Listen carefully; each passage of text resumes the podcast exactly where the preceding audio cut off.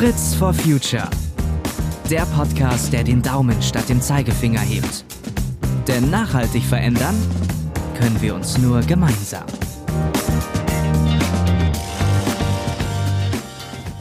Wenn ich mal sterbe, will ich keine ökologische Schuld hinterlassen. Das sagt Dirk Gratzel und ist total verwundert, dass wir so vieles versuchen zu regeln vor unserem Ableben, dass er aber der erste Mensch ist, der gemeinsam mit Wissenschaftlerinnen und Wissenschaftlern ausgerechnet hat, wie sehr er über seine Verhältnisse gelebt hat, dass er viel zu viele Ressourcen verbraucht hat in seinem bisherigen Leben und das jetzt ausgleichen will. Ich werde heute mit ihm darüber sprechen, was das bringt, wem das was bringt und wie er auf diese Idee überhaupt gekommen ist. Ganz herzlich willkommen, Dirk.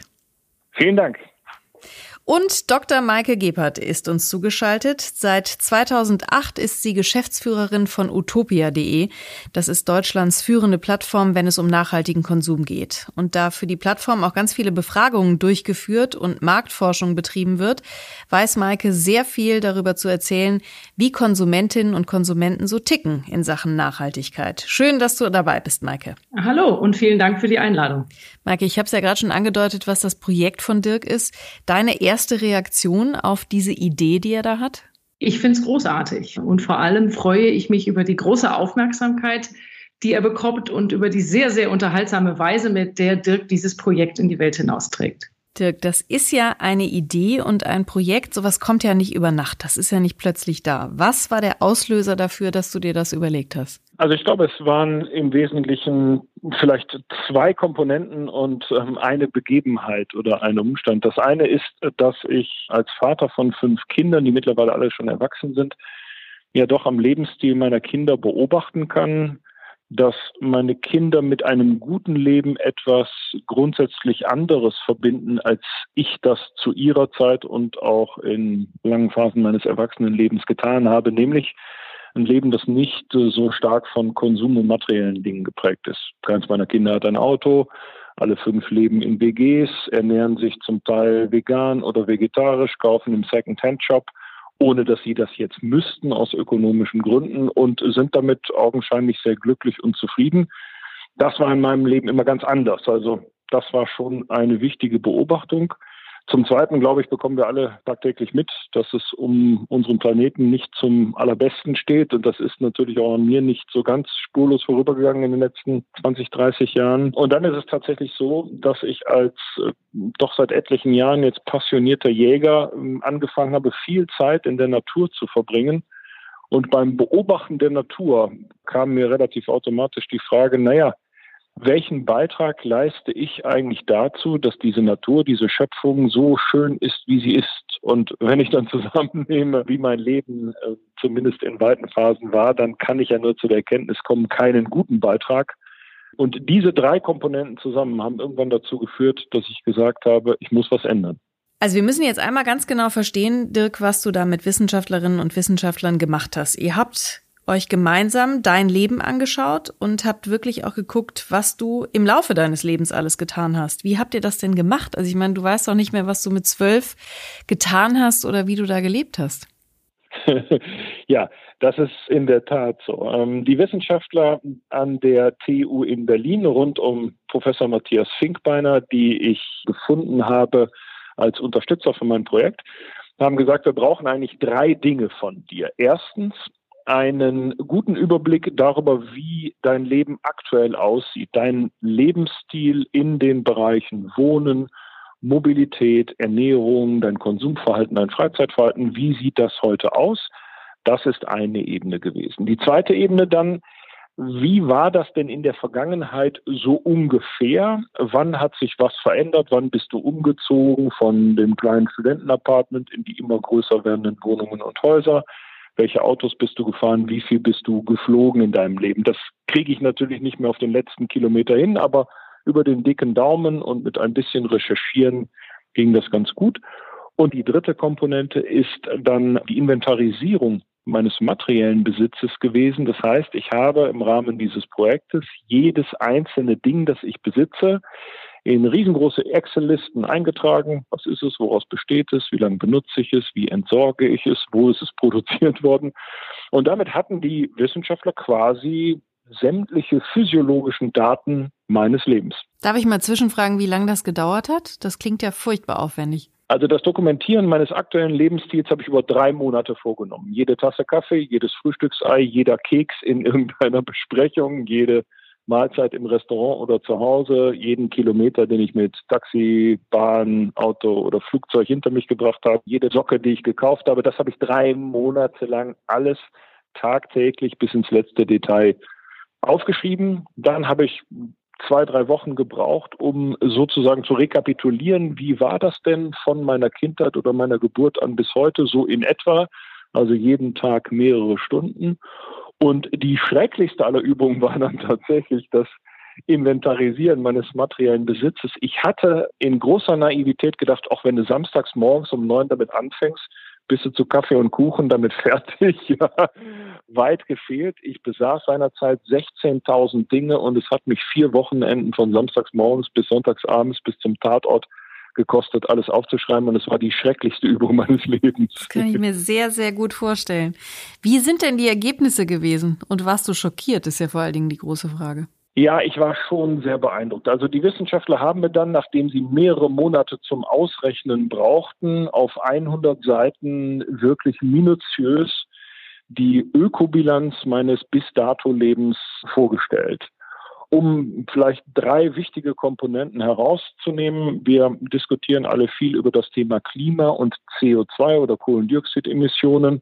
Die Nachhaltigkeitsziele der Vereinten Nationen sagen 1,5 bis 2 Tonnen pro Mensch pro Jahr. Das ist das, was der Planet aushält. Hätte für mich geheißen, knapp 100 Tonnen CO2 wäre, ich sag mal, das globale Budget gewesen, das ich bis dato hätte beanspruchen dürfen. Und tatsächlich waren es 1150 Tonnen. Das bedeutet, dass ich so viel globale Ressource bewirtschaftet und verbraucht habe, wie für eine Großfamilie zur Verfügung gestanden hätte.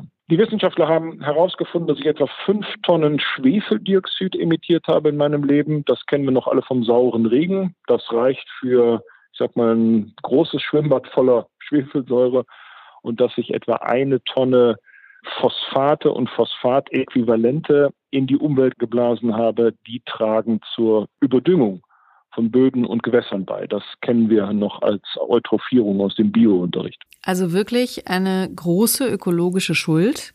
Wie willst du ja. die jetzt loswerden? Was machst du? Was hast du alles verändert? Wie lebst du aktuell?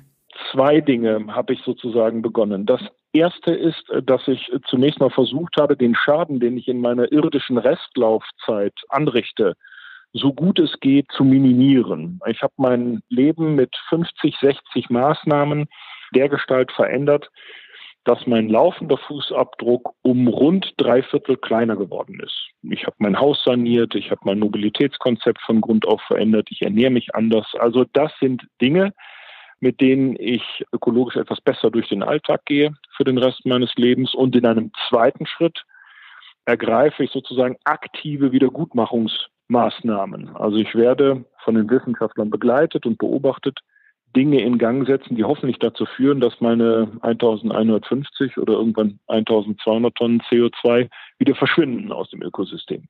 Maike, du hast ja eingangs schon gesagt, dass du das Projekt großartig findest, auch die Herangehensweise. Aber was glaubst du, wie geht es euren Userinnen und Usern? Also ist Dirk da ein großes Vorbild oder möglicherweise auch ein abschreckendes Beispiel? Ich würde sagen, erstmal ist Dirk vielleicht ein erschreckendes Beispiel, weil man sich erschrickt, wie unfassbar groß doch der ökologische Fußabdruck von einem, ich sag mal, Normalbürger sein kann und wie fürchterlich groß der Aufwand ist, wenn man sowas erfassen will. Aber zu deiner Frage selbst, ich würde sagen, für unsere User ist Dirk vor allen Dingen Inspiration und ein toller Narrativ. Denn in der Geschichte steckt ja wahnsinnig viel drin und sie zeigt mit all den Maßnahmen, die Dirk sich jetzt verordnet hat, was man alles tun kann. Klammer auf, ohne dass man zwingend alles tun muss. Aber was man tun kann, was das Portfolio der Möglichkeiten ist, was man tun kann, um seinen Fußabdruck zu verkleinern. Es gibt ja bei genau dieser Frage, was kann man eigentlich tun und was sollte man möglicherweise tun, eben auch immer die Frage, was bringt denn am meisten? Glaubst du, das ist die richtige Frage, wenn Menschen da draußen sich jetzt diese Frage stellen? Ich halte das für eine sehr gute Frage, denn letztlich geht es ja bei all den Menschen zumindest, die ernsthaft einen Beitrag zu einer nachhaltigeren Welt leisten wollen, ja nicht darum, irgendwelche Symbolhandlungen zu verüben, mit denen man vielleicht sein Gewissen beruhigt, sondern es geht ja wirklich darum, sich ernsthaft mit der Frage zu beschäftigen, wie man seinen Fußabdruck verringern kann. Und ich glaube, das ist den wenigsten bewusst, wo die größten Hebel sind. Wenn wir gucken, worüber im Zusammenhang mit Haushalten oft diskutiert wird, dann reden wir über das Austauschen von Glühbirnen, über das Mülltrennen. Wir Deutschen sind Weltmeister im Mülltrennen und über viele andere Themen, die zweifellos gut und wichtig sind, aber wo nicht zwingend der größte Hebel ist. Und ich erlebe immer wieder, wenn man Menschen sagt, du kannst, wenn du deinen Fleischkonsum reduzierst, einen signifikanten Beitrag zum Klimaschutz leisten, dann ist das den wenigsten bewusst, das ist vielleicht für die Leute, die in der Nachhaltigkeitsbubble leben, inzwischen bestehendes Know-how, aber doch viele Menschen wundern sich immer noch darüber, dass Fleischkonsum so einen großen Impact auf den Klimawandel hat. Dirk, lass uns doch noch mal kurz die Möglichkeiten checken für die vielen Menschen da draußen, die uns jetzt zuhören. Der Durchschnittsdeutsche hat einen ökologischen Fußabdruck von circa 12 Tonnen pro Jahr. Was sagt denn die Wissenschaft? Wo müssten wir eigentlich alle hinkommen, um die Klimaziele zu erreichen? Und ist das überhaupt machbar? Also die Vereinten Nationen sagen, zwei Tonnen pro Mensch pro Jahr, das ist das Ziel, das es zu erreichen gilt. Nun ist es so, in der Welt, in der wir hier leben, und das gilt, glaube ich, für viele entwickelte Länder, ist ein Leben mit einem jährlichen Fußabdruck von anderthalb bis zwei Tonnen schwer vorstellbar, weil allein die Infrastruktur, die wir nutzen, manchmal schon halben und einer Tonne jährlicher Belastung ausmacht. Auf der anderen Seite habe ich an meinem eigenen Leben ja gesehen, ich habe zu Beginn meines Projektes etwa 27 bis 28 Tonnen CO2 pro Jahr emittiert, also doppelt so viel wie der schon nicht besonders gute Durchschnittsdeutsche. Und ich bin heute bei etwa sechs bis sieben Tonnen. Das heißt, ich habe meinen Fußabdruck um 75 Prozent reduziert in meinem Leben. Nun ist das sicher nicht eine Option für jedes Leben, aber etwas zu tun hat tatsächlich einen signifikanten Erfolg. Und das Tolle, das wirklich Coole daran ist, dass über all dem jetzt mein Leben nicht mühselig und beladen geworden ist, sondern ganz im Gegenteil. Mein Leben hat durch die entsprechenden Veränderungen tatsächlich an Qualität gewonnen. Und das ist etwas, was völlig zu kurz kommt im Diskurs. Wir sollten nachhaltiger leben um unserer selbst willen zuallererst und nicht um irgendetwas zu retten. Was zum Beispiel ist besser geworden? Ich ernähre mich heute tatsächlich nahezu frei von tierischen Produkten. Und ich war Zeit meines Lebens ein großer Fleischesser. Ich habe Quark und Käse und Milchprodukte genutzt und ich habe den Eindruck, dass mein Speiseplan viel angenehmer und viel gesünder geworden ist. Ich fühle mich gut. Ich bin für jemanden in meinem Alter in einer doch ganz brauchbaren Verfassung. Ja, und wenn ich heute ein Müsli mit einer Hafermilch esse, dann frage ich mich, warum ich mir da jemals Kuhmilch reingeschüttet habe, denn mit der Hafermilch schmeckt es einfach viel besser. Ähm, ich bin konzentrierter in meinem Alltag, weil ich etwas mehr Zeit habe und nicht mehr so stark mobil bin, wie ich das in der Vergangenheit war und ich nehme die Dinge, die mich umgeben, mit einer ganz anderen Qualität und Konzentration zur Kenntnis und das ist ein Gewinn an Lebensqualität. Nicht immer schnelles Ex und Hop bei egal welcher Form der Beschäftigung, sondern wenn ich heute mit meinen Schuhen ein Problem habe, bringe ich sie zum Schuster, habe mit dem noch ein vernünftiges Gespräch. Meine Schuhe sind danach wieder in einem exzellenten Zustand. Ich betrachte sie mittlerweile als äh, gute Begleiter da, wo ich früher drei Paar Schuhe im Jahr gekauft und zweieinhalb davon wieder weggeschmissen habe. Mm. Maike, wir müssen über die berühmte Mind-Behavior-Gap sprechen. Das ist also die Lücke zwischen Wissen und Handeln. Das meint, wir wissen eigentlich bei ganz vielen Dingen, wie wir sie besser machen können, wie wir sie anders machen könnten. Und wir kommen aber trotzdem manchmal vergleichsweise schwer aus dem Quark, um es dann wirklich zu ändern. Wie kann man das hinkriegen? Wie kann man diese Lücke überwinden? Das ist wirklich eine gute Frage. Und alleine mit dieser Frage könnte man wirklich einen ganzen Podcast füllen und das würde sich auch lohnen. Als Ökonomin lautet da meine erste Antwort, die Preise müssten die ökologische Wahrheit sagen oder die berühmten externen Kosten internalisiert werden. Denn dann regelt der Markt tatsächlich den Rest. Um ein Beispiel zu geben, in dem Moment, in dem Ökostrom gleich günstig oder günstiger ist als konventioneller Strom oder in dem Bio-Lebensmittel nicht mehr teurer sind als konventionelle Lebensmittel, braucht man nicht mehr viel moralischen Überbau, damit die Menschen das Richtige tun, sondern dann lenkt tatsächlich der Markt es in die Richtung. Und mit Dingen wie jetzt einem Preis für CO2 steuern wir ein bisschen in die Richtung. Aber allein darauf zu setzen, hieße ja, Verantwortung zu delegieren und sagen, wir als Verbraucher oder Unternehmen können nichts tun, Ich bin immer ein Freund davon, wenn alle was tun. Und ich glaube, deshalb gibt es gute Argumente. Schließlich tragen wir ja alle Verantwortung dafür, dass man in Zukunft auf diesem Planeten noch gut leben kann. Deshalb bin ich immer ein Freund davon, schon mal anzufangen. Das ist ja auch das Motto von Topia. Also was kann schon mal helfen? Verbraucher können anfangen, nachhaltiger zu konsumieren. Und es gibt in fast allen Konsumbereichen schon die besseren Alternativen. Und auch Unternehmen können anfangen, nachhaltigere Alternativen anzubieten. Und wir sehen ja gerade, es entstehen Märkte und für Unternehmen, die nachhaltigere Mode auf den Markt bringen, andere Lebensmittel auf den Markt bringen, die werden ja inzwischen von Verbrauchern mit Nachfrage honoriert. Das sind natürlich noch nicht 100 Prozent der Verbraucher, aber die Märkte verschieben sich. Und ich glaube, durch diese Art schrittweise Verschiebung von Märkten auch Druck, der auf Politik ausgeübt wird. Ich habe im letzten Jahr auf diversen Nachhaltigkeitsveranstaltungen den Satz von Unternehmen gehört, die wollen, dass der Staat die Dinge regelt, um die berühmten Level Playing Fields wiederherzustellen. Also die sagen, wir wollen, dass der Staat zum Beispiel bei ein Lieferkettengesetz eingreift, damit in der Modebranche nicht mehr die Unternehmen, die dumm sind, die sich um faire Arbeitsbedingungen bemühen. Also ich glaube, langsam dreht es sich. Die Unternehmen und Verbraucher fangen an und damit wächst sowohl von Seiten der Unternehmen, aber auch von Verbraucherseite Druck auf Politik, denn wenn wir uns anschauen, wie sich zum Beispiel die politische Landschaft gerade verändert hat, so kann sich heute keine politische Partei mehr erlauben, sich nicht um Nachhaltigkeit und Klimaschutz zu kümmern, weil sie merken, da wächst eine jüngere Generation von Konsumenten und Wählern heran, die nicht nur im Supermarkt vielleicht zur Hafermilch greift, sondern eben auch bei der Wahlentscheidung darauf achtet, wer den Klimaschutz mit ins Visier nimmt. Und so, glaube ich, muss die Transformation auf allen drei Ebenen gleichermaßen passieren. Glaubst du, dass wir in der Kommunikation vielleicht auch positiver werden müssen? Also wir haben ja immer diesen Begriff des ökologischen Fußabdrucks. Und es gibt aber beispielsweise inzwischen auch den Begriff des Handabdrucks. Das bedeutet also, was ich sozusagen Positives dazu beigetragen habe im Kampf gegen den Klimawandel.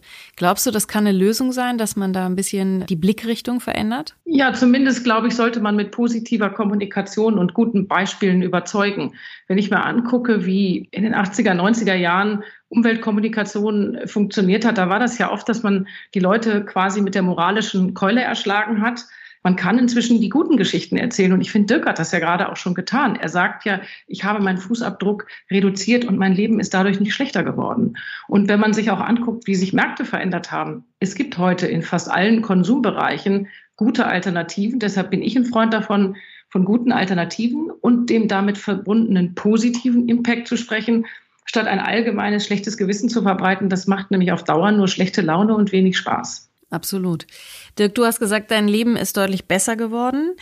Trotzdem hast du bestimmt auch Tage, wo du irgendwie frustriert bist oder wo du es anstrengend findest. Jetzt hast du aber natürlich irgendwie diese große Nummer gefahren. Du hast äh, ein Buch veröffentlicht, eben auch über dein Projekt Green Zero und hast sozusagen einen öffentlichen Druck. Aber was ist dein Antrieb, ganz grundsätzlich dein innerer Antrieb, um weiterzumachen in so Frustrationsphasen? Die Frustrationsphasen sind in Summe wirklich kurz. Und das einzig wirklich dauerhaft Ärgerliche, das mir begegnet, ist die Zuverlässigkeit der Deutschen Bahn. Ich bin ja ein ähm, mittlerweile regelmäßiger und leidgeprüfter Bahnfahrer und das, was mich gelegentlich zweifeln lässt an der Sinnhaftigkeit meiner Veränderung, das ist wirklich nur das Stranden an irgendeinem Vorortbahnhof an einem Freitagabend, den man eigentlich lieber mit der Familie oder mit Freunden verbracht hätte. Das kommt ab und zu vor. Ansonsten sind die meisten Veränderungen und ist das Leben, das ich heute lebe, von einer Qualität, die ich mir selbst vor einigen Jahren nicht hätte vorstellen können. Mein Leben war schon immer gut, aber jetzt hat es eine zusätzliche Komponente und Dimension bekommen, ohne die ich es mir einfach gar nicht mehr vorstellen mag. Das ist Antrieb genug. Hinzu kommt, dass ich jetzt natürlich etwas begonnen habe, bei dem ich doch feststellen musste, dass es entgegen meiner Erwartung, als ich die Entscheidung für eine ausgeglichene Lebensökobilanz getroffen habe, bei weitem schwieriger ist, es hinzubekommen, weil es etwas völlig Neues und Neuartiges ist. Und das bedeutet, dass das Scheitern selbstverständlich keine Alternative ist. Also ich werde das durchziehen bis zum Ende meines Lebens einfach, damit es gelingt. Denn es wäre ja höchst bedauerlich, wenn jemand mit meinen Möglichkeiten auch, die ich habe, ich habe die Zeit, die Energie und ein Stück weit ja auch das Geld oder die Möglichkeit, in dieses Projekt zu investieren. Wenn ich mit all den Anstrengungen nicht zum Ziel käme, wäre das keine erträgliche Botschaft, schon gar nicht für meine Kinder und Kindeskinder. Im Klappentext zu deinem Buch steht Duschen nur noch 45 Sekunden, neue Kleidung, Fehlanzeige, Fliegen nie wieder. Was sagst du den Menschen, die jetzt die Hände über dem Kopf zusammenschlagen und sagen, um Himmels Willen, das kann er mal schön alleine machen? Also das Letzte, was ich täte, wäre jetzt nach mehr oder weniger 50 Jahren Öko-Rüpel-Dasein anderen Menschen Tipps oder womöglich gar gute Ratschläge für ihr Leben zu geben. Von daher würde ich zunächst gar nichts dazu sagen.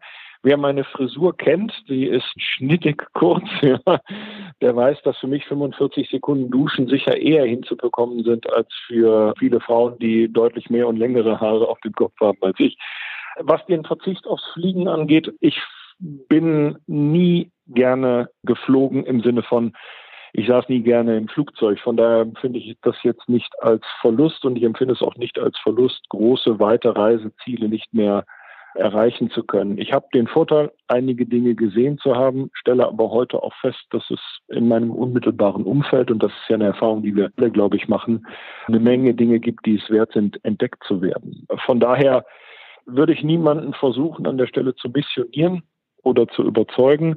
Nachhaltigkeit bedeutet ja nicht, dass ich quasi unter dem Diktat der jeweils ökologisch besten Entscheidung stehe, sondern Nachhaltigkeit bedeutet, ich habe vernünftigen Ausgleich zwischen den ökonomischen, den ökologischen und den sozialen Aspekten. Und dazu gehört auch, dass wenn du mich zum Essen einlädst und du hast dir viel Mühe gegeben und eine Lasagne gekocht oder einen Rindergulasch, ja, dann werde ich den essen und zwar mit Freude, weil das eine soziale Komponente hat, auch wenn ich mir selbst niemals mehr einen Rindfleischgulasch kochen würde.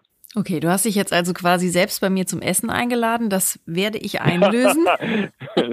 ich danke auf jeden Fall. Ich äh, finde ich komme gern dazu. Ja, sehr gut. Wir treffen uns einfach zu dritt. Ganz hervorragend. Und dann gucke ich mal, was ich dann kredenze.